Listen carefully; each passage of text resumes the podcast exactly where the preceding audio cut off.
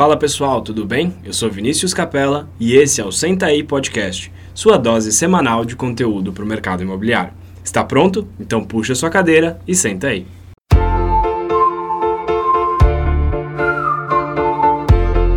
Olá pessoal, bem-vindos a mais um episódio do Senta aí Podcast. Eu sou Vinícius Capella, estou aqui hoje com o Vini Pinedo. Fala Vini. Fala pessoal, tudo bom? E hoje o nosso convidado é o Giancarlo Nicastro, do Sila Brasil. Giancarlo, bem-vindo ao nosso podcast. Obrigado por ter aceito o convite. Obrigado, eu, eu que agradeço. Parabéns pela iniciativa. É, é sempre muito importante poder divulgar o trabalho, ver o que está acontecendo no mercado, e vocês têm feito isso com, com muita excelência. Parabéns pela iniciativa. Valeu, valeu, Giancarlo. Para a gente começar, eu queria que você se apresentasse, contasse um pouquinho da sua história, como é que você chegou no mercado imobiliário. Legal, então tem que voltar um pouquinho aí a história da família. Minha família é italiana, o nome pela cara todo mundo acha que eu sou turco, árabe, mas eu sou italiano.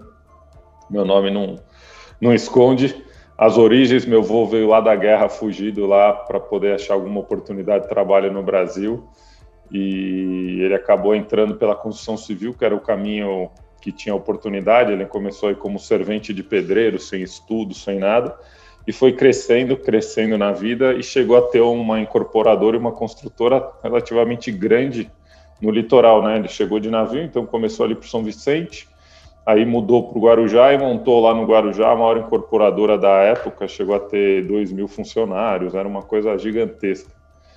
E, naturalmente, meu pai e meus tios foram para o caminho da construção civil. Como meu avô não teve estudo, obviamente pagou para meus. teve uma condição boa para pagar para o meu pai e para meus tios. Meu pai, engenheiro civil, minha mãe, arquiteta.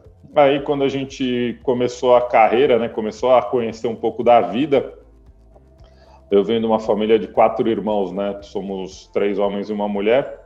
É, ficou muito claro para mim, eu sempre gostei de números, as, as disciplinas que eu me dedicava na escola era sempre física, matemática. Então eu sempre tive habilidade, facilidade com os números e sempre gostei. Então quando eu fazia aqueles testes vocacionais, você tinha lá, não sei se vocês tiveram isso, vocês são um pouco mais novos, né? Mas antigamente era muito comum você estar no segundo, terceiro colegial, que você vai começar a indicar a tua carreira, você fazia o teste vocacional.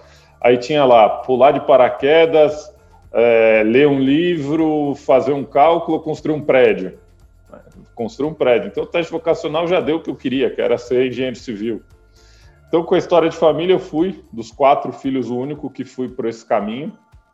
Mas eu, meu pai sempre teve um modelo de educação que, é, por mais que a família tivesse a tradição da construção civil, você ia aprender no mercado. Você não ia lá ser o filho do dono, você ia lá aprender no mercado e depois, se você tivesse algo a somar, você iria ser um sócio, alguma coisa assim, mas com bagagem. Você não ia chegar lá da noite para o dia, ah, eu sou estudante, filho do dono, sentar na cadeira do, do presidente e achar que sabe tudo.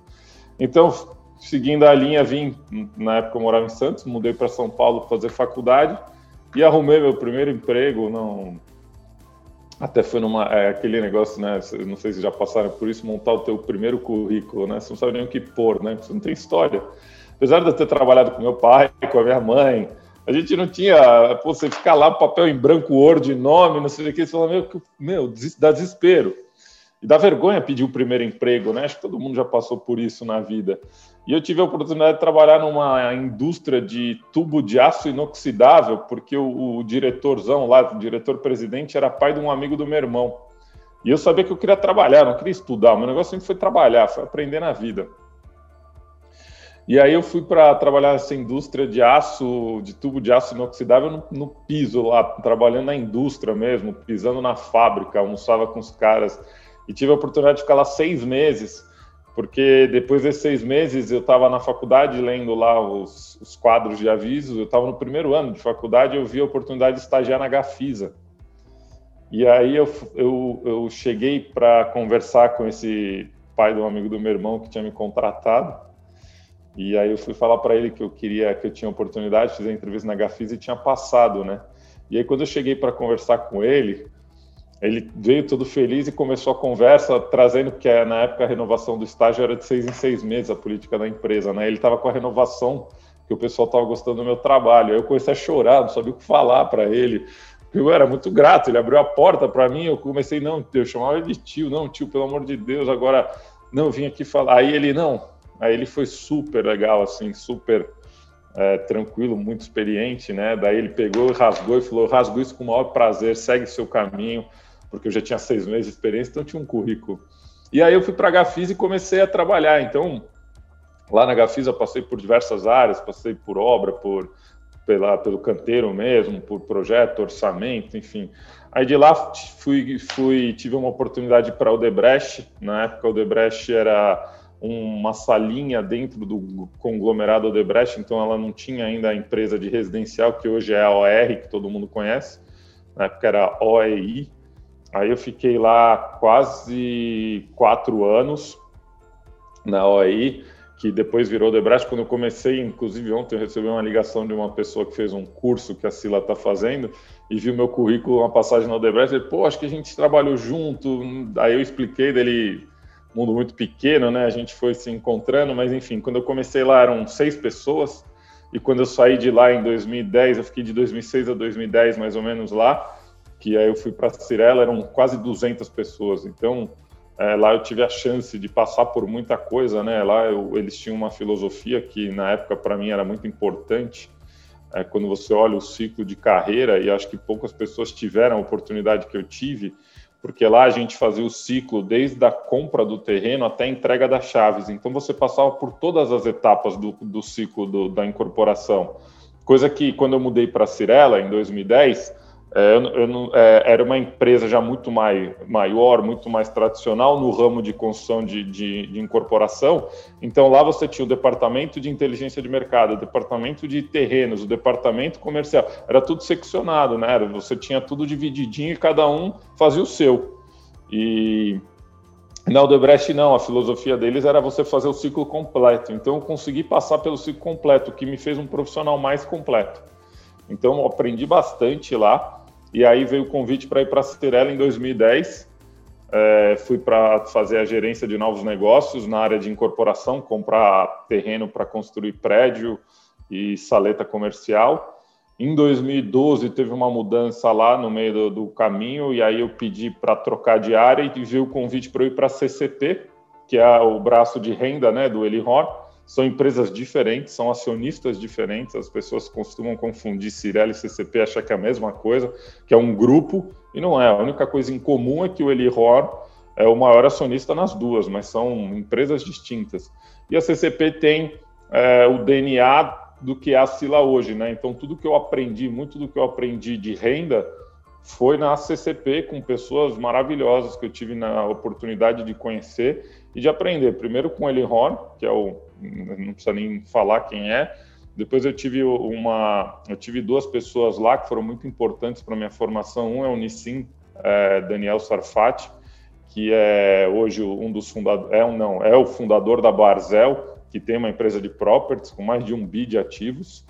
É, e outro foi o Hilton Reisman, que hoje é da Brookfield.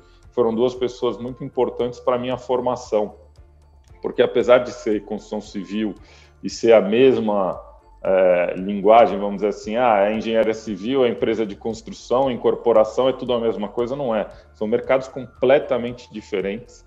É, a CCP faz galpão, shopping e, e prédios corporativos para renda, a Cirela faz apartamento e saleta para venda. Então são modelos completamente distintos e são mundos completamente jargões, palavras, enfim, tudo diferente. Em 2012 eu fui para lá, fiquei lá até 2015, quando veio é, e aí a gente estava num momento é, não ruim, mas a empresa não estava num momento muito bom.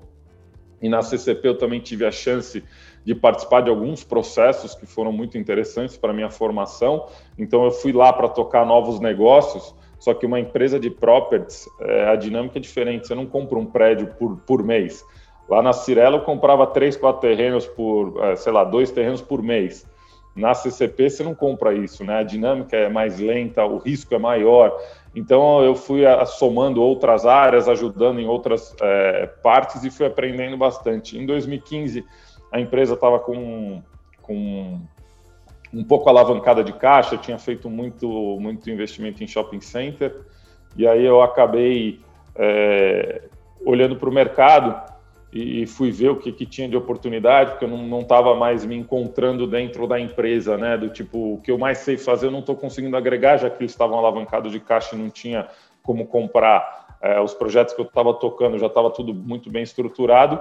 Foi aí que eu tive a oportunidade de passar um mês em Nova York, onde eu comecei a bater na porta de algumas empresas, porque eu tinha aquele sonho americano, né? Pô, eu vou morar lá nos Estados Unidos, vou aquela que todo mundo teve, né? Então, ou fazer estágio ou para trabalhar, todo mundo, a grande maioria queria, né? E eu fui, bati na porta, fui recebido por seis, oito empresas, agora não me lembro exatamente o número de empresas, conversei com muita gente, e o que ficou é, puta, legal, você tem vontade, você quer aprender, mas o que você sabe de Manhattan é como um turista, então você não tem nada para agregar, você pode começar aqui como um estagiário a porta está aberta, mas eu não tenho condição de te oferecer um cargo é, alto ou um cargo é, parecido com o que você tem no Brasil, porque sua bagagem, mesmo porque você não tem nem os, é, as permissões né, para atuar como agente de, de real estate, você precisa ter curso, etc. Aí eu agradeci, na época eu já era casado, já tinha minha primeira filha, e falei: olha, então, obrigado, segue a vida. Aí acabei nessas idas e vindas conhecendo um americano que conheceu uma dessas pessoas, e um americano tinha a ideia de montar é, essa empresa de informações e dados para o mercado imobiliário é, latino-americano, porque ele é uma empresa de, de avaliações de imóveis, a origem dele, e ele falou: pô, a base da avaliação são dados, são informações. No, no, Brasil, no México, na Colômbia, em todo lugar que eu vou na América Latina para fazer avaliação para empresas é, internacionais, empresas americanas, canadenses, etc., eu perco três meses coletando dados. Então, meu trabalho fica prejudicado porque a origem do meu trabalho não existe nesses países, tem uma oportunidade lá.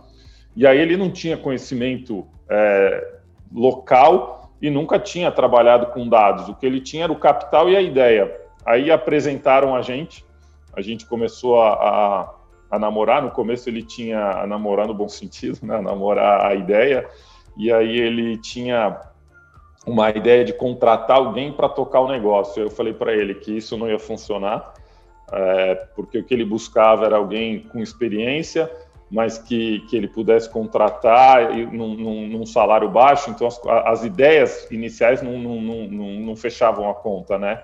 E aí eu mostrei para ele que se ele quer alguém comprometido, etc, etc, ele tinha que seguir um caminho. E eu entrava aportando e fazia uma parte, mas eu queria sociedade na empresa porque eu achava que a ideia era muito boa e que eu podia entregar muito mais do que ele estava imaginando. E, e também é, é, não queria ter é, ele na operação porque ele tem a empresa de avaliação e começa a ter o conflito. Então a gente montou um grupo de investidores onde eu entrei como investidor para tirar essa ideia do papel. E aí a gente, aí eu saí da CCP em fevereiro de 2015 e em abril a gente lançou a Sila Brasil. E aí a gente fez um lançamento é, a estratégia era muito clara, os investidores todos americanos, é, só eu brasileiro, e a estratégia, pelo nome, já, já fica claro que é Sistema de Informação Imobiliária Latino-Americana. A estratégia era montar a mesma plataforma que a gente tem no, no, Brasil, no México e na Colômbia. Esse foi o DNA de zero da empresa, a gente já sabia onde a gente queria chegar. E aí a gente começou num, num papel branco, então a gente tinha um cara de. A sociedade era um cara de tecnologia, um cara de funding e um cara de mercado que era eu. E começamos a trabalhar no processo. Então, começamos a desenhar, começamos a ver quais eram as necessidades. Em seis meses, a gente tinha criado uma data é, para lançar o produto, que era 1 de outubro de 2015. Em seis meses, eu tive que montar a equipe, desenvolver sistema, coletar dados, fazer tudo isso, uma loucura. Foi uma loucura. E aí, em 1 de outubro de 2015, a gente traz para o Brasil a Sila Brasil, né? A gente funda, a fundação foi nos Estados Unidos, então todo o funding, toda a documentação, toda a parte societária, é tudo nos Estados Unidos. A nossa sede é em Dallas. É, hoje a gente tem uma equipe lá em Dallas, hoje a gente está muito mais consolidado, mas na época éramos três, quatro, e aí a gente foi crescendo aos poucos, né? Então a operação, de fato, começou tudo para o Brasil e aí o, o, o, aquela dificuldade de você fazer, quando eu, hoje eu dou risada, né? Mas a gente estava com tudo pronto, os dados coletados, o Excel montado para subir os dados para dentro do sistema, deu um puta pau. Aí a gente foi ver o que, que era. No Brasil, a gente separa ponto e vírgula nos números de forma diferente dos americanos. Então, são detalhes que a gente não, não tá. Você não, você, não, você olha tudo, mas não, não dá para você olhar a, o, o, fio de cabelo. Então, a gente foi, foi um desafio muito grande tirar essa ideia do papel, vender. Então, eu fazia tudo, né? Eu, eu ajudava a coletar os dados, eu fazia as análises, desenvolvia o sistema e saía com uma com o meu notebook para vender a ideia, uma apresentaçãozinha de PowerPoint de 10 slides. E aí a gente começou, e, e isso foi a, a, origem da Sila lá em 2015. Agora, dia 1 de outubro, a gente completa cinco anos no Brasil. A gente tem, nesse meio tempo, lançou o México faz dois anos, estamos super bem lá, temos uma estrutura, um time forte, temos lá 18 funcionários. É, ano que vem a gente já sai com a Colômbia, era para esse ano, mas a gente já está com um time na Colômbia coletando dados para já sair com um pequeno histórico.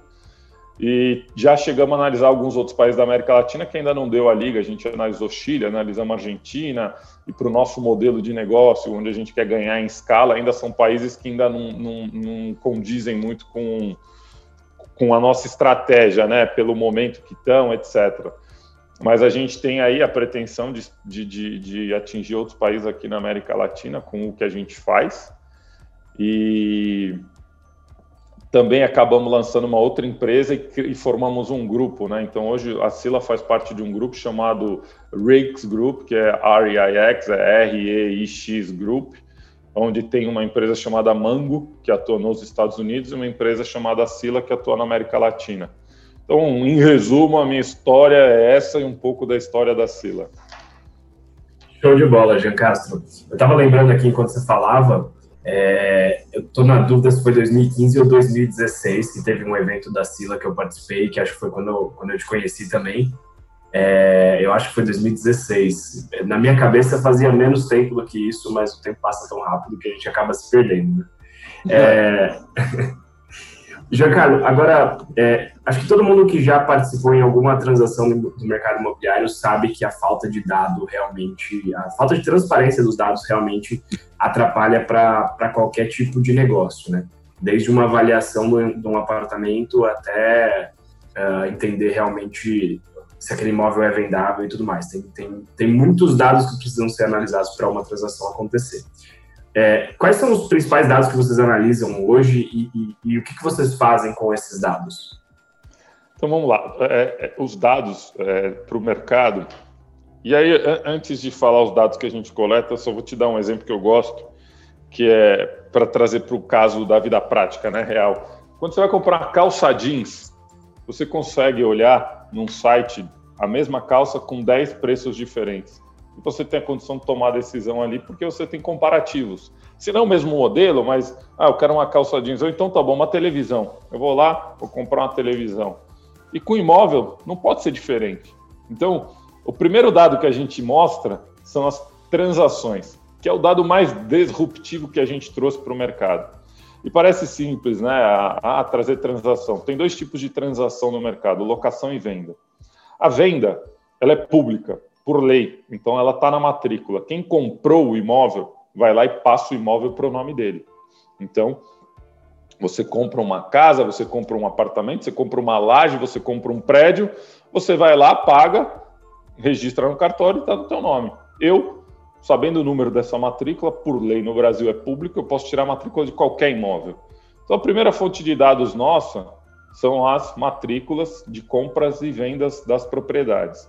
E o que, que a gente faz? A gente dá publicidade a esses dados. Mas um dado por dado, ele é muito pouco, né? O dado ele precisa ser analisado, ele precisa ser lapidado, e esse é o nosso trabalho. Então, é, só colocando para você a importância de dados comparativos para você tomar a decisão. Então, até a nossa chegada, ninguém tinha com facilidade os acessos a dados de transação de locação e compra e venda. Então, o que, que a gente faz? Né? Como é que a gente começou o trabalho?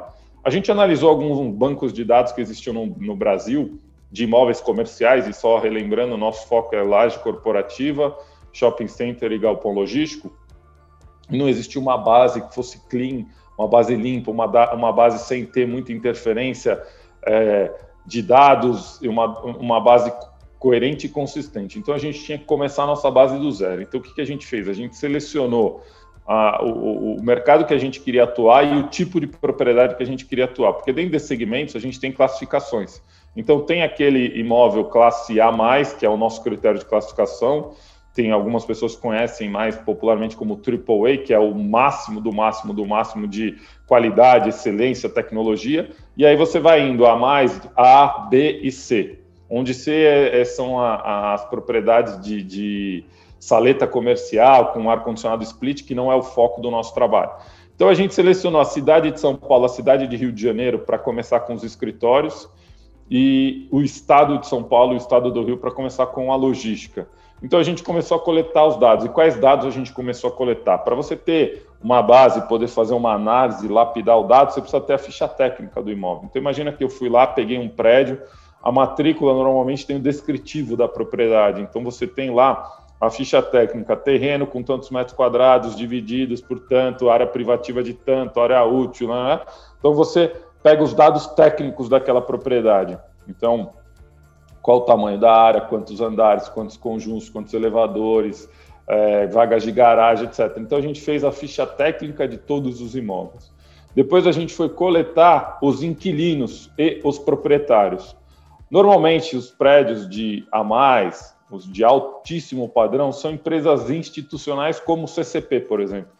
E aí você pega o prédio, é um proprietário, dois, não é que nem um imóvel de saletinha que você tem lá é, sem saleta, sem proprietários, e por isso um dos motivos da gente não explorar esse mercado, porque é um mercado que não tem uma, um critério, uma análise tão, tão, tão específica para poder tomar decisão. Isso é um, um, tipo de investimento que eu faço, você faz, você não vai pagar um sistema para decidir se vai comprar aquela saleta ou não. Você vai lá, olha três, quatro opções, vê se o preço está dentro do cabe no bolso, compra e aluga para ter renda. É diferente do que essas empresas fazem, que é pegar, construir, incorporar ou comprar um prédio inteiro, 300 milhões, 400 milhões, que aí é um risco muito maior, né? Então a gente começou pela ficha técnica, depois a gente foi para os inquilinos e proprietários. Então colocamos é, todo o inventário que existia na cidade dessas propriedades. Com isso a gente regionalizou, então prédio, é, na Vila Olímpia, prédio na Paulista, e a gente começa a dividir a cidade, porque para você fazer uma análise, você tem que ter. É... Eu costumo dizer que a análise fragmentada é muito melhor e muito mais precisa do que uma análise global. Eu posso falar para você que a cidade de São Paulo tem 16% de vacância, ou seja, 16% do que existe de escritório está vago. É uma informação. Mas se eu falar para você, olha, são Paulo tem 16% de taxa de vacância, só que a JK tem menos de 1%. Você sabe que aquela região da JK é uma região que tem mais preço, que tem uma competição maior. Então, o que a gente fez foi criar os critérios de classificação das propriedades, o que é um A, o que é um A, o que é um B, e depois a gente dividiu a cidade em regiões. Então, por exemplo, a gente destacou a Berrine da Chucrizaidan. Então, a Berrine é uma região que historicamente aluga a 80, 90 reais, e o Crisaidan, com prédios novos, por conta da, da operação urbana, aluga 150, 130, 140, 120. Se você misturar 80 com 120, a média vai dar 100. Só que você não vai saber o que você está falando. Então, fizemos esse trabalho de subdividir e, e, chegamos ao número. Quantos milhões de metros quadrados existem na cidade de São Paulo de escritórios a mais? E aí a gente começou a divulgar ocupante por ocupante e transações de compra e venda. Então, quem comprou, quanto pagou e fomos analisar também locação e começamos a buscar contratos de locação, que era o grande desafio e a grande eh, necessidade do mercado. Por quê? Porque esse modelo de ativo, como eu disse, são empresas institucionais que compram e alugam numa proporção maior o que difere de eu comprar uma salinha e alugar é o meu poder de, de compra, né? Eu tenho um capital é, muito mais restrito do que uma empresa de capital aberto que faz lá um investimento num prédio inteiro. Então você tem dois lados da, da, da transação: o, o, o inquilino que está alugando e o proprietário que também está alugando. No final, é uma relação comercial. E aonde a gente entra na imparcialidade em trazer o dado de uma forma independente. Ou seja, eu não sou proprietário é, alugando e não sou o inquilino. E o principal que a Sila faz, ela não é o broker, ela não está intermediando. Então, como eu não sou parte da negociação, a informação que eu trago é verdadeira. Agora, o que você vai fazer com a informação aí já não é um problema meu. Por quê? Tem gente que, quando o valor de locação, ou seja, o preço pedido está alto, usa aquilo a favor. Olha, o mercado está negociando, é mais caro, então renova aqui comigo, eu vou renovar para você, vou corrigir 10%, vai ficar ainda abaixo da média de mercado e tudo bem. Ou então, quando o preço está muito abaixo da média de mercado, é, o preço pedido, e ele está alocando, ele, ele esconde a informação. Aí ele bota um enviesado ou uma pessoa que tem interesses. É, e, e assim, as pessoas me interpretam mal. Eu não, não, eu não tenho nada contra corretor, pelo contrário, o corretor bom tem que existir no meio da transação, porque ele esclarece, ele ajuda, ele faz a coisa acontecer. Só que tem muita gente ruim nesse mercado. Então, quando eu falo, é, aí ele chama o corretor. E o corretor tem corretores e corretores. O corretor que mostra a realidade, que esse é o corretor bom, e fala: olha, realmente o preço está assim assado, vamos por esse caminho. E aquele corretor que quer ganhar a comissão de, da forma, e aí ele fala: não, o mercado está tá assim, está assado da forma que ele quer explicar o mercado. Então, é, o, que, que a gente veio fazer no mercado? A gente veio profissionalizar, ou seja, não existe mais dúvida de quanto que está o mercado, porque os dados estão aí, estão disponíveis para o mercado. Então, aquele, lembra quando eu falei da televisão? Você foi lá, você abriu a internet, você tem lá que a televisão da marca X, tamanho Y, custa 10 mil no lugar, 9,500, 11, cada lugar faz um preço. Você que vai escolher para onde você vai. O que a gente está fazendo é isso. O inquilino vai tomar a decisão de alugar um imóvel. Ele vai ver que no prédio tal é tanto, que no prédio tal é tanto, e ele vai decidir para qual prédio ele vai ele vai decidir qual a forma de pagamento quando você vai comprar televisão. Ah, aqui é mais barato, mas eu parcelo em menos vezes. É a mesma coisa. O que a gente fez é democratizar os dados e disponibilizar esses dados. Então, o que, gente, o que eu chamo que o mercado brasileiro de imóveis comerciais, que vive essa dinâmica de locação, era uma caixa preta. Você nunca sabia o preço, o preço certo se, se você pega prédios, você ter uma ideia, Vinícius, que você tem locações de 80 e no mesmo prédio locações de 130. É o mesmo ativo, muda dois andares. Como é que faz? Qual o preço que está certo? Entendeu? Então o que a gente fez é, olha, o prédio do lado nessas características aluga tanto, a taxa de vacância é tanto, a decisão de alugar é do proprietário e do inquilino. Se eles chegaram num acordo e assinaram um papel, eu não tenho nada a ver com isso. O que eu faço é reportar o que eles decidiram naquele momento. E aí a gente começa a incomodar aqueles é, velhos padrões, velhos procedimentos. A gente tem, né? O nosso mercado ainda é feito de dinossauros, né? Pessoas que estão há muitos anos. Ah, eu sempre fiz assim. Então, aquelas pessoas, aquela, tinha algumas empresas, poucas, que, que detinham os dados e escondiam as sete chaves para poder manipular o mercado. Então, todo mundo era marionete desse cara. Ah, não, ah, ah, eu vou brincar com esse cara aqui, vou brincar, eu boto ele ali, tiro ele ali, o cara se achava o dono do mercado. Chegou a Sila e falou: não, peraí, amigo, não é assim que se funciona, não é assim que se trabalha. Vamos olhar lá fora como é, como que se trabalha com transparência. E aí, o que, que a transparência vem trazendo? Ela traz mais segurança de investimento, ela traz mais capital estrangeiro, ela traz diversos benefícios que poucas pessoas é, tinham esse conhecimento. Então, o que a gente fez, e eu costumo citar muito isso, eu participei bem no começo da Sila de uma palestra do Nizam Guanais, de marketing, aquele cara famoso, que ele falava, pô, as pessoas acham que eu sou gênio. E eu não sou gênio, eu pego um avião chego no futuro, 9 horas, 10 horas, dependendo de onde eu vou, Estados Unidos, pá, futuro. Eles estão sempre 10 anos à frente da gente. E aí eu volto para o Brasil, copio, melhoro, tropicalizo e viro gênio aqui. Então o que a gente está fazendo? A gente fez exatamente o que Nizam fez e faz, e algumas a gente foi para lá, como é que funciona um mercado transparente? Como é que fun... Os Estados Unidos é tudo aberto. Os Estados Unidos, você vai comprar uma casa, você pega lá desde a da, da criação da casa, qual foi a primeira proposta, a segunda proposta, preço fechado. Depois, quantos proprietários tiveram a casa, quais foram. Tudo isso é público, é aberto. E o corretor, qual a grande diferença que a gente tem para lá, que a gente precisa ajustar muito? O corretor nos Estados Unidos é obrigatório em qualquer transação, no Brasil não.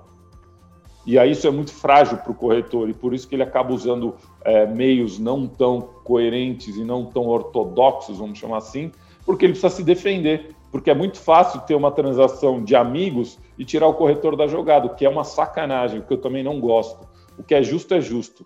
Se o cara intermediou, ele tem que ganhar comissão. E a gente vê causas e causas poder judiciário de pessoas tirando a intermediação. Lá nos Estados Unidos, é, você querendo ou não, você só compra através de um corretor no meio. Toda transação ela tem que ter o corretor. E o corretor ele serve para, e por isso que a formação do corretor lá é muito mais rígida.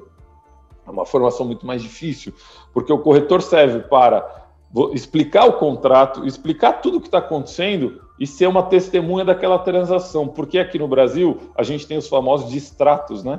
E aí o cara fala: ah, não, puta, agora eu não quero mais brincar disso. Devolve. E a incorporadora que se lasque, porque ela acabou já todo o potencial de vendas, gastou a verba toda e agora ela pega de volta 70% do imóvel porque o cara quis desistir. E lá nos Estados Unidos isso não existe, né? Então você sabia o que você estava comprando, você sabia o preço, você sabia tudo. Então não existe o distrato.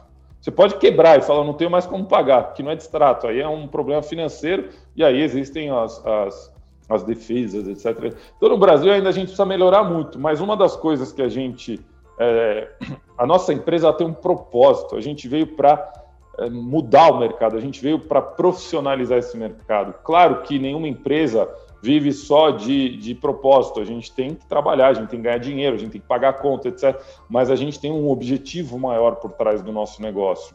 E aí, com isso, você vai criando, você vai entendendo as deficiências desse mercado e você vai criando produtos que vão melhorando esse mercado. Então, a gente começou com um banco de dados, como eu expliquei, São Paulo e Rio, escritório, galpão logístico. Depois a gente incorporou shopping center, expandimos a base para logístico Brasil inteiro, Hoje a gente tem escritórios em sete praças, em sete grandes cidades: São Paulo, Rio, Campinas, Curitiba, Porto Alegre, Brasília e BH.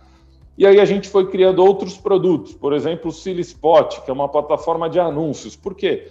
Porque você queria comprar um imóvel ou alugar um imóvel, você ia nas plataformas tradicionais de anúncio, nenhuma trazia eh, as especificidades certas daquele projeto. Por exemplo, um galpão logístico, ele para você tomar a decisão, você precisa saber a carga de piso, você precisa saber sistema de sprinter, você precisa saber se a cabine é blindada ou não. E lá você entrava nas plataformas, nenhuma falava de carga de piso, eficiência de projeto, porque não é a linguagem do imóvel residencial.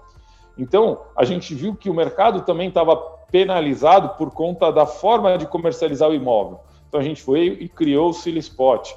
De novo, não ganhamos comissão, a gente ganha é, pelo anúncio que o, o, proprietário faz, ou o broker, ou quem quer que seja. E a gente, o que, que a gente faz? A gente não permite anúncios duplicados da mesma propriedade, porque isso confunde o mercado. Vocês sabem como é. Você anunciar o imóvel, o proprietário falou para você 10 mil metros quadrados. Aí você chega lá, entra nesse site, tem 20 anúncios, 20 corretores diferentes, cada um falando um preço, as mesmas fotos. Pô, isso é uma sacanagem. Então, a gente educa o mercado. E educar é sempre o processo mais doloroso, é o processo mais traumático. Vocês ainda são jovens, acredito que vocês não tenham filhos, eu tenho três. E quando você pega o teu filho e, e, educa, você é rígido, você põe de castigo, você mostra o caminho certo, nem sempre é a melhor coisa a se fazer, porque ele vai ficar bravo com você, ele vai chorar, você não quer ver teu filho chorar, mas no final do dia, você vai ver que você formou um ser humano, você formou um homem, você formou uma mulher, você formou uma pessoa do bem. Então, o que a gente está fazendo aqui é educar o mercado, educar com diversas formas. Para vocês terem ideia, a gente lançou o primeiro índice do mercado corporativo é, comercial brasileiro. A gente não tinha um índice que refletisse o desempenho de renda e é, apreciação ou depreciação da propriedade em 2020. A Sila foi a primeira a lançar o índice de mercado de escritórios corporativos, índice de galpões logísticos, índice de shopping center. E aí, o que, que a gente esbarra hoje, que volta ao, a, a, história da educação? As pessoas não sabem usar um índice. O brasileiro não tem o hábito, porque não, não tem. Não é porque são incompetentes, ou é porque não tinha. Então, hoje a gente mostra, o nosso trabalho de divulgar o índice é um trabalho mais educativo, de falar, olha, para que serve um índice? O índice, ele é uma referência de mercado, ele é um benchmark, é uma palavra que muita gente gosta de usar, às vezes usam inadequadamente, mas o que é o benchmark? É a referência de mercado. Então, o mercado está, a propriedade valorizou no último trimestre 3%. Quanto valorizou a sua? Pô, a minha valorizou menos. Então, você está abaixo do mercado. A minha valorizou a mais. Ótimo, você está fazendo um excelente trabalho. Então, o índice, ele traz o que está acontecendo com o mercado, em termos de retorno da renda e retorno do capital. E aí você vai comparar a tua carteira com aquele negócio, com aquele índice. O que, que acontecia? Alguns que trabalhavam, é, no, algumas empresas, nem todas têm capital aberto, nem todas trabalham na Bolsa de Valores. E a Bolsa tem um índice que chama IFIX, que é um índice que mistura muita coisa. É um índice que representa 20%. Em média, a gente tem 20% das propriedades de escritório, 20% de logística, 20% de shopping dentro dos fundos imobiliários. Então, isso representa 20% do mercado, não é 100%. E para piorar, o IFIX, ele tem uma linguagem muito mais de, de capital, ele tem uma, uma dinâmica muito mais é, financeira do que propriedade em si. Então, ah, veio o coronavírus, o IFIX caiu, sei lá, a média dos fundos imobiliários foi 40%. Só que os imóveis não caíram 40%, porque o inquilino não saiu da noite para o dia, a propriedade não desvalorizou da noite para o dia 40%. Então, o IFIX ele é bom, depende para que tipo de uso. Então, a gente trouxe um índice que até o pessoal que, que validou a metodologia chama de puro sangue. Eu tenho 100% do inventário, então eu trago o que está acontecendo em 100% do mercado. Então, é, são processos que foram sendo construídos aos poucos e com o tempo, né? Que não adianta você trazer uma Ferrari, botar na garagem e teu filho ter 10 anos que não tem a carta para dirigir. Então, o que a gente vem fazendo, é, é, e quando desde que a gente criou, a gente já criou sabendo de todos os problemas que o mercado tinha. Só que não adianta você trazer tudo da noite para o dia ó, oh, vou trazer um foguete agora, assim, porque o mercado tem que ir te aceitando, o mercado tem que ir acostumando, o mercado tem que ir aprendendo. E a gente criou muitos inimigos que viraram nossos amigos. Por quê? Porque no começo que a gente fundou, o mercado estava ruim, as locações estavam baixas, então as pessoas não entendiam a importância de ter. Brigava, pode tirar essa transação do sistema, você está prejudicando o meu negócio e não sei o quê. Aos poucos, começaram a transacionar valores mais altos. Pô, Jean, tudo bem? Você pode anunciar aí que eu aluguei por tanto metro quadrado? Ah, agora eu sou teu amigo. Então a gente está mostrando que não é assim, ah, a bola é minha, eu jogo quando eu quero. A gente está mostrando a importância disso. E até tem, tem gente que brinca se eu ando com segurança e carro blindado, porque a gente expõe tanta coisa que ainda vão me matar. Mas pelo contrário, hoje as pessoas estão aprendendo a importância da, da, da, do que a gente faz e a importância de ser imparcial, porque eu tive vários clientes que cheguei a correr o risco, ah, então se você não tirar o dado, eu cancelo o contrato, cancela. E você vai ver que você está errado. Mas pode cancelar, então eu estou sendo penalizado por fazer o certo. E aí, de novo, é a educação que a gente tem com os filhos. Então, ah, meu filho vai ficar uma semana sem falar comigo porque eu briguei com ele, botei ele de castigo. Mas depois lá na frente ele vai falar, puta pai, obrigado por você ter me dado limites, obrigado por você ter mostrado o caminho. Então, e esse caminho não fui eu que criei, estou falando, me segue que eu sou. Esse caminho a gente olha lá para trás, a gente estuda, a gente tem um comitê de investidores lá fora que dão as diretrizes da empresa. Então a gente aprende com quem já fez e sabe que o resultado final é positivo. Então é isso que a gente está fazendo com a indústria brasileira. E a gente sabe dos problemas que a gente vai enfrentar, a gente sabe dos desafios, a gente está pronto para isso tudo. Show de bola. Você foi falando, Jean, me veio na mente, o, pensando no mercado americano, eu sei que o Vini tem uma pergunta, Vini, desculpa ter emendado essa antes. É, pensando no mercado americano, no MLS, que basicamente é, é concentra todos os dados da, das transações. É, vocês usam eles como inspiração, como modelo também? Olha, a gente, é, para falar a verdade, a empresa que a gente olhou bastante foi a CoStar que uhum. a CoStar hoje é uma empresa de capital aberto na bolsa lá americana, vale 5 bi. E a CoStar é um modelo mais próximo do que a gente faz. A MLS ela é mais para corretores, né? É, é, é, um projeto que é mais para porque a MLS ela faz mais a parte de transação, valores, compra e venda. O que a gente faz, como eu te falei, a gente tem um dado completo do imóvel, né? Que é um pouco do que a CoStar faz. Então, só que a gente tropicalizou, a gente criou análise, a gente e outra coisa, a CoStar é uma empresa que tem 30, 40 anos, a gente tem 5, a gente já nasceu na tecnologia. Então, os nossos processos são mais digitalizados, a nossa dinâmica é mais digital, a gente tem a linguagem mais atual. Então, é, é difícil você que criou uma empresa 30 anos atrás, que, sei lá, na época trabalhava com fax, aí foi montando o teu sistema numa linguagem XYZ, e hoje, porque você sabe como a tecnologia muda, né? Então, você pegar a tua, tua empresa, transformar ela num processo digital, quando você tem um elefante na mesa, não é tão simples assim. Então, a gente tem hoje a capacidade de se atualizar muito mais rápido, por exemplo, a gente já está mudando toda a linguagem que a gente lançou há cinco anos atrás para uma linguagem mais atual, onde a gente vai ter uma velocidade maior, vai ter gráfico, porque a gente já nasceu na tecnologia sabendo que as migrações são. É que nem a atualização do iOS, quem tem iPhone, por exemplo, cada X meses chega alguma coisa que corrige, é o que a gente vai fazendo, a gente vai criando dia a dia as análises é, é, e vamos adaptando, né? Então, é, eu conheço bem a MLS, mas é, é mais a CoStar que a gente olhou. Giancarlo, eu gostei bastante do que você falou. Fui anotando aqui alguns pontos e aí você foi respondendo as minhas perguntas, mesmo sem eu perguntar. É, eu achei bem interessante o que bom. você falou também sobre reeducação. A gente vê um mercado muito muito antigo, presente em qualquer área que a gente for avaliar, se a gente avaliar residencial e comercial, e principalmente pensando nos corretores, né, que é o nosso público majoritário aqui do podcast. E daí vem uma pergunta. Você falou um pouco do Sila Spot. Gostaria que você falasse um pouco mais principalmente para o corretor que está ouvindo a gente agora, entender qual é a diferença entre o Sell Spot e um portal comum, que ele já anuncia, por exemplo. Legal. Excelente pergunta. o Sell Spot é mais um produto disruptivo que a gente fez. Então vamos lá. Primeiro, a, a, principal diferença é falar a linguagem, como eu dei o exemplo da carga de piso. Então, uma empresa que vai alugar um imóvel, principalmente logístico, ele quer saber número de docas, ele quer saber se tem é, vaga para caminhão, vaga de espera, etc. São é, informações específicas daquele segmento. Então, vou te dar um exemplo. Um portal, é, eu fui alugar o meu imóvel aqui, o meu escritório onde eu estou hoje. Eu achei ele por um portal, na época não tinha spot, eu achei ele por um portal desses tradicionais. Aí ele falava, ah, é, laje corporativa com três suítes, porque ele não tinha linguagem para falar três salas, ele tinha suítes, porque o portal ele é feito para o residencial, ele não é feito para o escritório. Então é um exemplo claro de, de como a gente trabalha. Então, primeira coisa que o Spot faz é falar a linguagem do público final.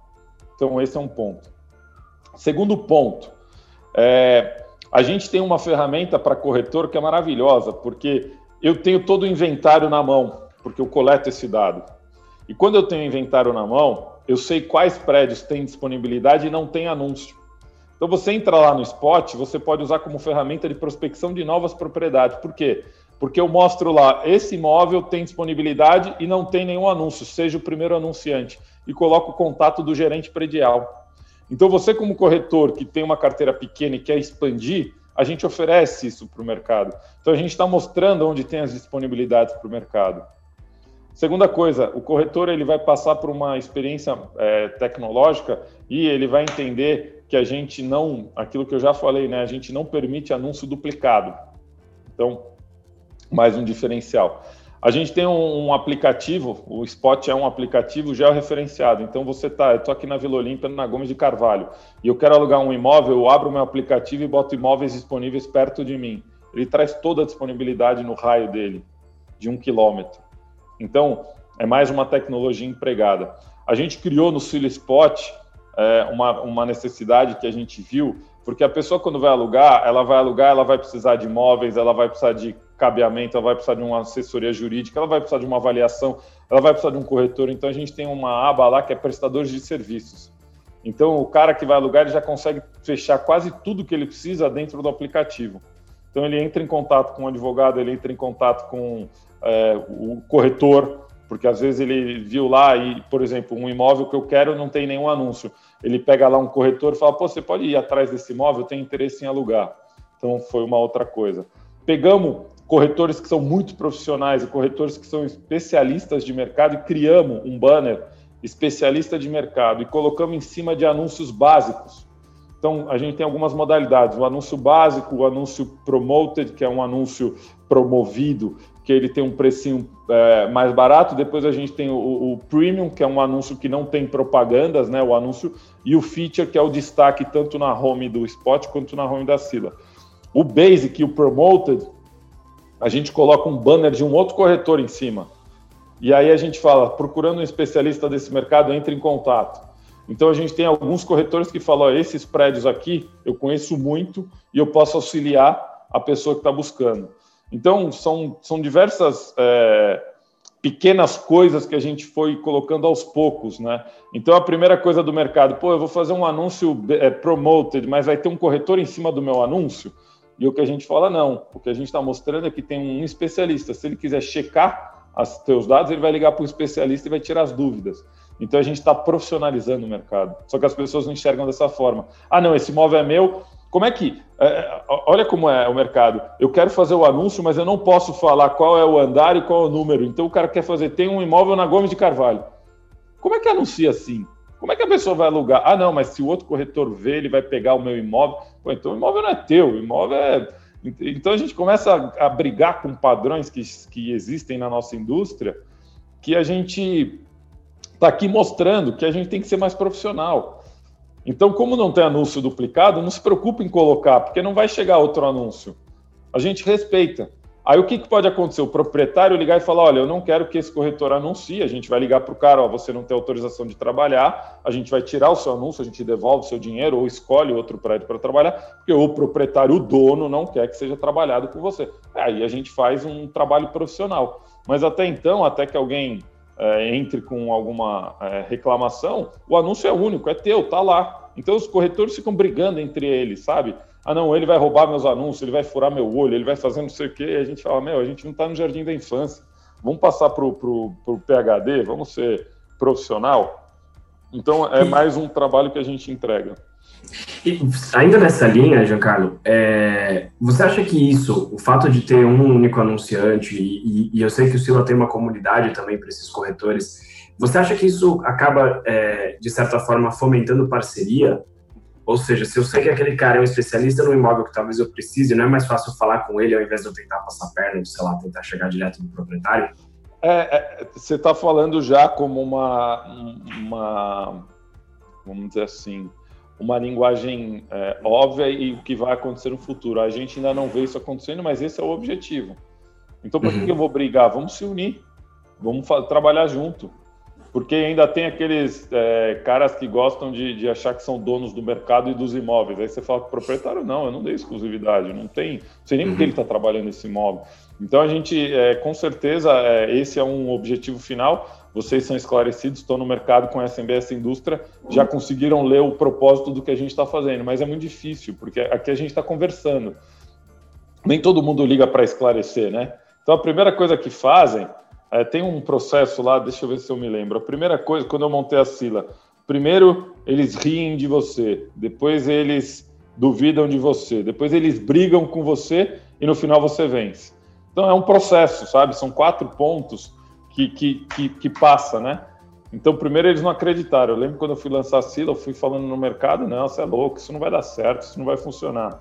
Depois os caras começaram a rir, ah, puta, gastando dinheiro à toa. Depois eles falaram, puta, o cara lançou, o cara teve coragem, agora eu vou lá brigar com ele, porque ele tá me prejudicando.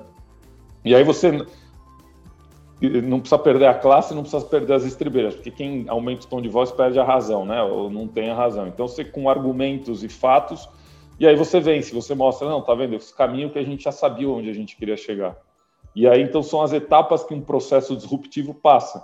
Então, o spot está sendo a mesma coisa. No começo, eles riram da gente, depois eles começaram a, a agora eles estão brigando. E daqui a pouco eles vão entender que o processo é, é benéfico para todo mundo. Sem dúvida, eu concordo totalmente. Ainda na, na linha dos dados, é, e voltando um pouquinho para o seu comentário lá no começo, é, Giancarlo, você falou dos dados que, que estão na matrícula e que é um dado público. A gente sabe que a matrícula ela tem um custo, então é público, mas não é todo mundo que está afim de chegar nesse dado público, infelizmente.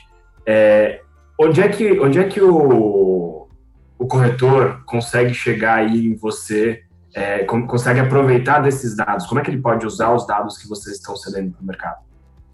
Então, é, é, o nosso modelo, como eu falei, né, infelizmente a gente ainda não consegue fazer é, trabalho voluntário, né, mas eu faço na física, acho que isso, isso me fez uma pessoa melhor, então eu tenho meus projetos de, de voluntariado que eu faço semanalmente, e, mas a Sila é uma empresa que a gente precisa dar lucro e retorno para o capital do investidor, então a gente trabalha com pacotes de, de assinaturas, né, então a gente é, a Sila o que, que ela é? Ela é um portal onde você acessa www.sila.com.br, onde você vai ver diversas informações e tem um, acesso com login, que é restrito a assinantes. Então, o nosso modelo é um trabalho de assinatura, é um contrato de dois anos, no mínimo. Por que dois anos? Porque a gente também não quer correr o risco da pessoa baixar o banco de dados e ir embora. A gente sabe que não vai replicar o que a gente tem, porque uma das coisas que, que é a infantilidade, né? Achar que o banco de dados é, é, é seu. O banco de dados ele é dinâmico. Eu tiro uma foto dele hoje, amanhã ele é outro. Então, a gente e, e aí você precisa de capital para você tirar matrículas constantes. Eu gasto 40 mil reais de matrícula por mês e às vezes não sai nada na matrícula. Então você é, é, é um capital intensivo humano, é, é, é muito grande, um capital é, que a gente investe bastante. Então, o nosso modelo é uma assinatura, pode ser pago anualmente ou mensalmente, oscila normal, tá? O spot também tem outra, outro formato. Então, para ter acesso a tudo isso ao banco de dados, tem que entrar em contato porque a gente tem pacotes. Ah, eu quero analisar só São Paulo escritório, eu quero analisar logística Brasil. Então, a gente tem diversos pacotes que a gente oferece isso. E através do, do site você pode entrar em contato, tem lá contato.sila.com.br. E o Spot são pacotes de 90 dias né, de anúncios. Então você pode anunciar o Basic. O Basic não tem custo, é aquele projeto que a gente divulga para o mercado mostrando que tem é, disponibilidade, mas não tem ninguém anunciando. Então o Basic está aberto para todo mundo. É, só precisa fazer o cadastro na plataforma, né?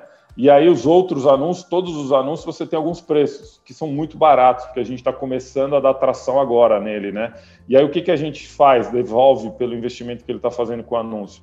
A gente devolve é, marketing, então a gente trabalha com várias formas de divulgação do spot. Então, é, eu trabalho muito com o Google, o SEO, para as pessoas buscarem os anúncios. Então, eu faço o trabalho para o corretor para divulgar os imóveis e ajudar ele a comercializar. Ele pagou o espaço para divulgar a propriedade e eu trabalho a forma de divulgação para ele. Então, através de lives, através de, de e-mail marketing, através de alguns portais, a gente divulga o spot e divulga as propriedades que estão lá anunciadas. Só que é um modelo diferente, né? Você fecha um pacote, ah, eu quero 10 anúncios por 90 dias, ah, eu quero X anúncios, e aí você escolhe, também através do contato arroba sila.com.br, a gente direciona para o pessoal. Legal, boa. E, Giancarlo, com, com tudo que aconteceu aqui esse ano, pandemia, coronavírus, etc., é, quais foram as mudanças que vocês perceberam no, no mercado corporativo e comercial? Assim, a, a gente, a, sendo bem objetivo e transparente. Então, vamos lá, três mercados. Mercado que, é, que se mostrou mais forte, indiscutível, é logística. Porque a logística tem a, a, logística ela acelerou três anos em três meses, porque a logística a gente já sabe que é o futuro. É, o e-commerce é o futuro. Então, quando a gente olha de novo lá para o futuro, para os Estados Unidos, hoje você compra salada pelo aplicativo e chega. Então, a logística ela chega na maturidade quando você compra alimentos perecíveis, ou seja, aquelas coisas que estragam. Então, significa que o cara está do teu lado e ele entrega em meia hora. Então, isso é evolução da logística. Então, a gente ainda está engatinhando com a logística no Brasil, mas a gente é, a pandemia foi o único setor que não foi restrito de, de atividades. Então, os galpões, os armazéns, a indústria continuou trabalhando e rodando. Então, a logística saiu fortalecida, vem uma demanda forte, mas tem um problema que é a barreira de entrada. Qualquer pessoa pode comprar um terreno, construir e começar a disputar com os grandes players. Então, a barreira, porque o custo não é tão grande de terreno nem de construção. Então, a barreira de entrada é um problema que a logística tem, e a logística tem um outro problema muito grande, que ela é muito concentrada na região sudeste. Então, o que a gente viu benéfico para a logística, que é um mercado ainda pequeno, é um mercado que, que tem potencial no Brasil inteiro. Que a pessoa não consome só em São Paulo e no Rio, ela consome é, no Mato Grosso, ela consome em qualquer lugar, tem pessoas que consomem. Então, existem já empresas que estão olhando e divulgando a logística. Quando a gente vai para escritório, que a pandemia trouxe, a, a, pandemia trouxe e hoje ainda é um momento de reflexão. É, será que eu preciso de escritório para trabalhar? E aí a gente tem alguns pontos de vistas, alguns que é, convergem, alguns que divergem, mas a gente tem aqui, é claro que os escritórios não vão acabar e por alguns motivos, né? Então vamos lá. A legislação brasileira não é clara. Então você hoje, eu como empresário, ter uma pessoa no home office, eu posso tomar uma ação que o cara gastou a energia da casa dele, a conta de luz e não sei o que, e isso na lei não está claro. Então eu corro um risco empresarial muito forte. Enquanto você está no momento de pandemia, você tem o resguardo né, das leis, etc., porque você está no momento é, difícil e é o momento de todos. Né? A partir do momento que a pandemia é, acaba e volta à normalidade, o quão fragilizado eu como empresário estou. Então, essa, no Brasil, essa é a primeira questão que tem que ser levada em conta. Né? Leis trabalhistas é o que quebra qualquer empresário. Segundo, aí a gente já tem, olhando para o futuro de novo, que isso não é novo, home office não é novo, a Sila desde 2015 adota o home office, principalmente nos Estados Unidos. A gente sempre trabalhou as segundas e sextas-feiras em casa, terça, quarta e quinta no escritório. Então, isso para nós não é novidade. Então, é a gente sabe que a produtividade cai ao extremo trabalhando de casa. O nível e o aumento de divórcios, alcoolismo, é, depressão, etc., aumenta bastante. Nós, brasileiros, temos o hábito do cafezinho, nós gostamos de conversar, nós gostamos de estar juntos.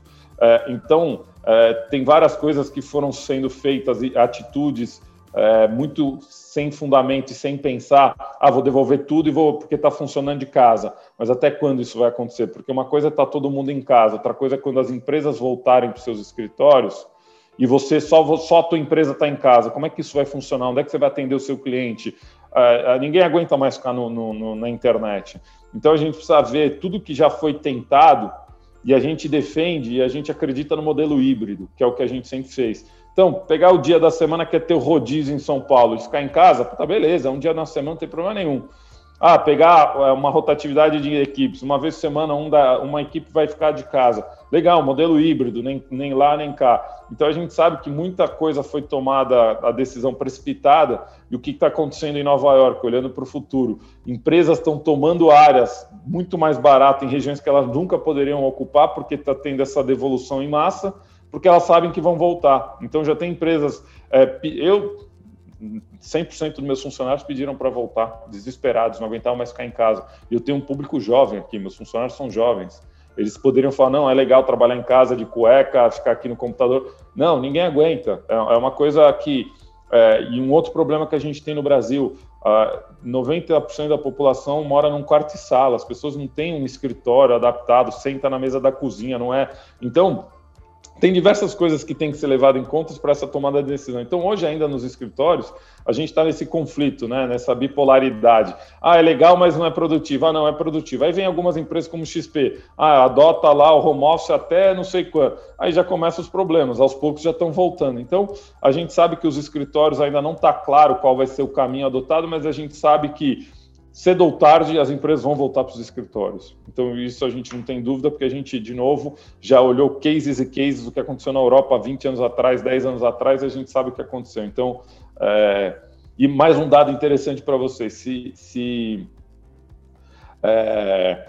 trabalhar de casa é, fosse tão simples e bom, as empresas de tecnologia, que são as primeiras que estão adaptadas, né? Tecnologia tem tudo de ponta, não seriam os segundos maiores tomadores de área de escritórios em São Paulo.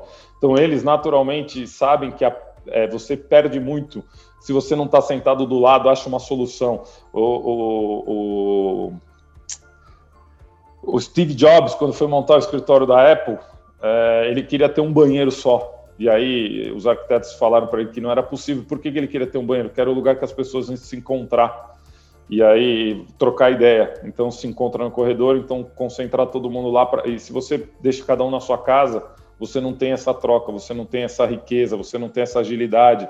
É, ainda no Brasil tem o corporativismo, né? Ser e ser visto. Então, aquele funcionário, eu já estou sofrendo com alguns funcionários meus que estão fora, eles me ligam para não falar nada, só para falar que existem. Então, é, são, estou trazendo só casos que, que, que vocês podem me cobrar que é o que vai acontecer no futuro próximo e já está acontecendo. Então, a gente não tem medo nenhum desse segmento, é um segmento que vai sair fortalecido, mas está num modelo ainda, num momento de dúvidas, né? Mas, de novo, a gente não está preocupado. Claro que não, a gente, como, não, como a Sila não é proprietária de imóveis, não está sangrando no bolso. A gente sabe que tem algumas empresas que estão sofrendo, mas o, o que eu falo e que eu defendo é que hoje o problema é econômico, não é home office ou não tem muita empresa quebrando pelo atual cenário financeiro do país e do mundo. Então, o problema de devolução, aumento de vacância é mais por instabilidade financeira do que home office ou escritório. E ponto. É isso que está acontecendo. E os shopping centers, é...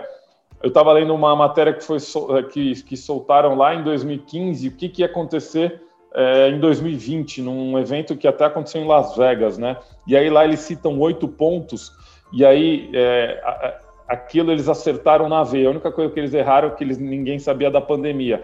Mas o, o conflito do físico e o virtual, é, a questão da, da, mudança do uso dos shoppings para ser um centro mais de entretenimento do que de compras. Então, é, é algo que estava no script, só acelerou na pandemia. Então, os shoppings estão passando por uma crise de identidade que, de novo, o modelo de shopping center ele é baseado em aluguel mínimo e percentual nas vendas. Se você chegar lá e comprar online, como é que esse percentual entra para o shopping? Não entra mais. Então, as receitas dos shoppings têm caído bastante, é, obviamente porque ficaram com restrição de acesso e a base do shopping são as pessoas andando. Então, muita gente ainda tem medo, muita gente, de novo, a gente ainda não saiu da pandemia, mas é um, é um, um produto, é um elemento que se adapta muito rápido, né? E os shoppings têm localização, têm atrativos, as pessoas gostam de ir, os shoppings têm trazido restaurantes de, de primeira linha para dentro, que traz segurança. Então, é, é algo também que está tá sofrendo, vai demorar para retomar, mas vai retomar. É, gradativamente com a sua crise de identidade se adaptando aos poucos à realidade do e-commerce versus é, compra física, etc. Muito legal, interessante isso, Giancarlo, porque é, é, é, o oposto da sensação que a maior parte das pessoas está, né? Quando a gente analisa dados, quando a gente vai para os históricos, a gente realmente vê é, a realidade não uma sensação, né? Isso é, foi bem interessante essa sua, essa sua última frase aqui do, do, do, tanto dos shoppings como de todo o resto. A, a, realidade é outra quando a gente vê muito mais do que o que a gente sente ou imagina, né? É, a, a, palavra assim que eu, que eu mais escutei, a que eu menos gosto, vou ter que reproduzir para poder explicar um pouco para vocês, é o novo normal. Não existe novo normal.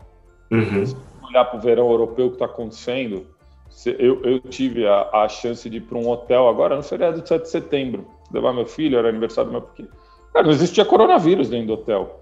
E aí vem, ah, o novo normal. Não existe novo normal. As pessoas estão habituadas. Esse é, é, ninguém aguenta ficar dentro de casa. As pessoas estão desesperadas de estarem enjauladas. Vamos olhar, sabe, é, é para fora e ver a realidade. Então, é, essa palavra que todo mundo fala, novo normal, esquece, não tem novo normal. Claro que vai ter mudança, não, não sou cego. Vão ter alguns hábitos, por exemplo, esse que eu te falei, é, uma flexibilidade maior, então a pessoa poder trabalhar meio período em casa para não pegar trânsito, vem meio período para o escritório, vai ter, vão ter algumas adaptações, mas não existe o novo normal. As pessoas estão uhum. habituadas a viajar, as pessoas estão habituadas, é, onde tem invernos rigorosos, quando tem sol, os caras saem para a rua mesmo. E a gente vê o que aconteceu na Europa, no meio de uma pandemia. Agora os casos estão aumentando, né? Todo mundo sabia que ia acontecer, mas ninguém aguentava mais. Então, essa palavra novo normal, para mim, ela é muito. Já caiu em desuso, eu nunca gostei, mas é. O novo normal não, é, é, é o crescimento do que acontece. Então, se alguém tem dúvida o que é o novo normal, de novo, pega o avião e vai para os Estados Unidos, vai ver como funciona um e-commerce lá, vai ver como funciona. É, é só para fechar aqui, é, não sei se vocês lembram, de novo, vocês são jovens, mas quando o Netflix veio, quando começou a ideia do Netflix, os cinemas vão acabar, as pessoas não vão mais no cinema. Cara, o cinema não só continuou como cresceu. O cinema se adaptou. O cinema hoje você deita numa cama, você tem vinho, você come sushi. Então a, a, é, a disrupção ela serve para um, uma melhora de, de, atendimento, de qualidade. Então quando a gente trouxe a Sila, as empresas profissionalizaram melhor, estão mais preocupadas em divulgar os dados melhores e, e os, através dos fundos imobiliários, que também foi um projeto que a gente lançou agora com o Clube FI de dados, né? Que hoje atingimos mais de um milhão de pessoas físicas investindo na Bolsa de Valores. Então, lembre desse modelo. O novo normal, todo mundo assistir cinema dentro de casa comendo pipoca, esquece. Tem um dia que você vai querer ir no cinema, tem um dia que você vai querer ficar em casa. Então, não, não existe, sabe, essa, essa, essas coisas que, que as pessoas ficam é, é, infelizmente, o que vende, a manchete que vende é a manchete da tragédia, né? A notícia ruim. É isso que dá hum. manchete, isso que as pessoas gostam, as, as pessoas buscam. O, tudo que é feito de bom, as pessoas não olham, não, não, é, não divulgam. Vou te dar um exemplo. É, Segunda-feira, agora, a gente tem o nosso projeto Sila Go Live. Eu vou falar com o secretário de Desenvolvimento de Extrema, porque, para quem não sabe, Extrema virou um polo importantíssimo de logística no Brasil. Extrema é Minas Gerais, só que Extrema está a 100 quilômetros de São Paulo. Extrema virou o que virou e, e a gente vai explicar na live. Para você ter uma ideia, Extrema tem uma necessidade hoje, 1.200 vagas de emprego aberta, que eles não conseguem preencher. E ninguém divulga. Na pandemia, eles abriram seis fábricas, seis indústrias durante a pandemia em Extrema.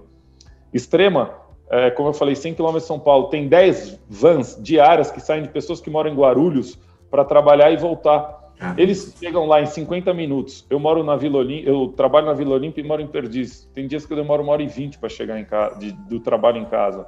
Então, essas coisas pouca gente divulga. Então, a gente vai trazer um case de extrema, por que, que extrema virou, e ela não virou da noite para o dia, é um planejamento de 20 anos atrás, que começou e foi sendo, etc, etc.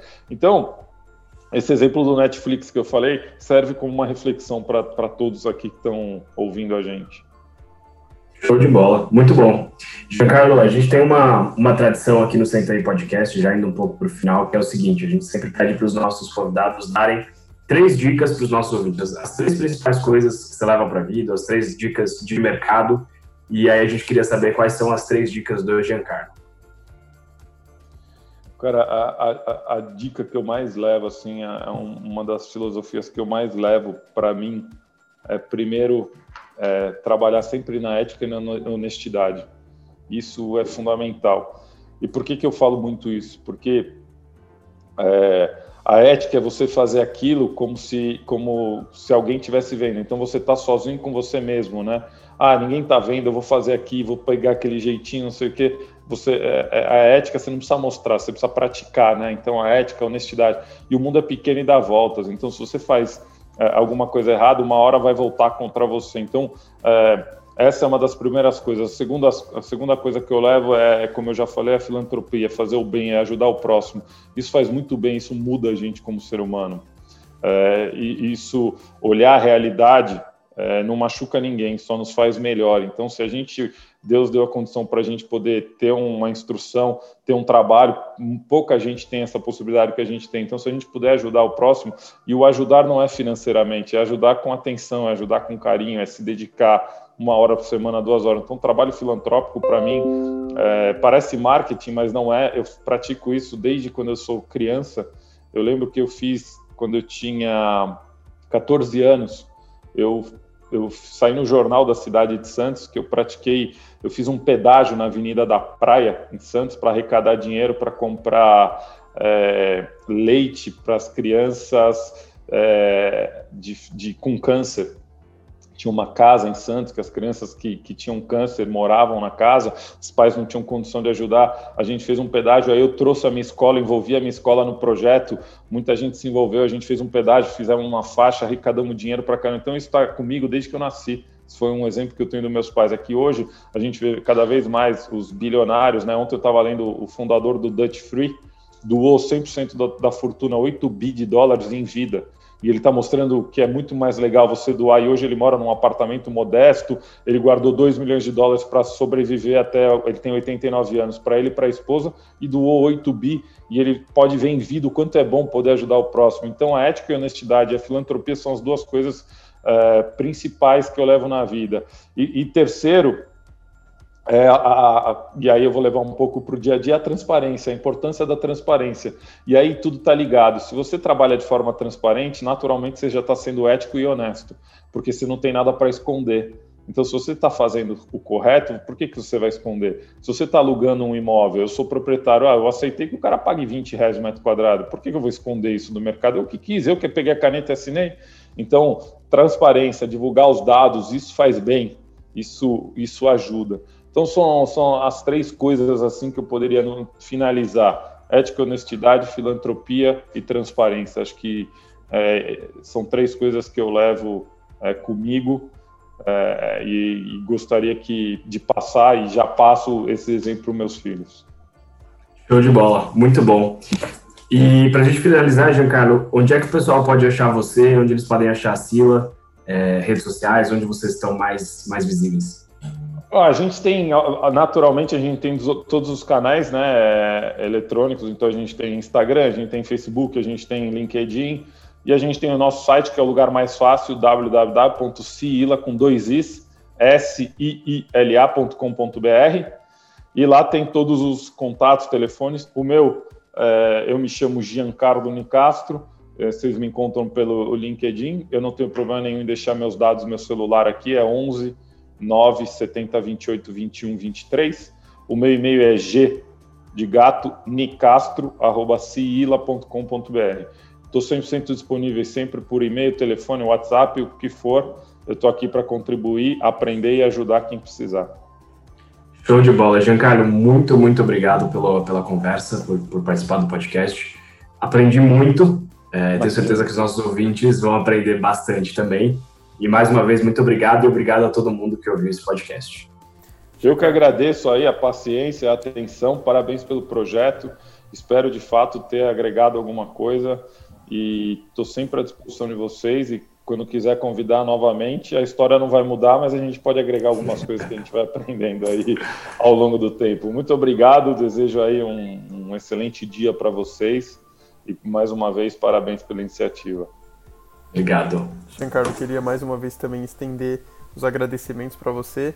É, uma coisa eu queria destacar até para os ouvintes, uma coisa engraçada. Tudo que você foi falando, eu fui anotando falando, não, vou fazer uma pergunta agora. E aí você respondia a minha pergunta. eu vou depois mandar para você um print. Eu tenho umas 4, 5 perguntas que você respondeu automático, então eu gostei muito do papo. Foi bem fluido, bem, bem legal. Espero que nossos ouvintes também tenham gostado. Então, mais uma vez, muito obrigado. Valeu, pessoal. Obrigado a todo mundo que ouviu esse episódio. Espero que vocês tenham gostado. Se vocês tiverem qualquer dúvida, crítica, sugestão, vocês podem me mandar uma mensagem pelo Instagram, que é capelavini, ou no meu e-mail, viniciuscapela.remaxcomplete.com.br. E não se esqueçam de seguir o Senta aí Podcast no Instagram. Exatamente, o Vini já falou tudo. Não esqueça de seguir o Sentai Podcast. E também não posso deixar de agradecer você, nosso querido ouvinte, por ter ouvido mais um episódio. E também quero deixar meus contatos caso você tenha alguma outra dúvida, alguma outra sugestão, alguma outra crítica. Meu Instagram é Vini underline Pinedo e o meu e-mail é viniciuspinedo.remaxcomplete.com.br. Muito obrigado, pessoal, e até o próximo episódio. Eu que agradeço e um excelente dia para todos. Valeu, gente. Valeu, João Carlos. Tchau, um abraço. Tchau, tchau.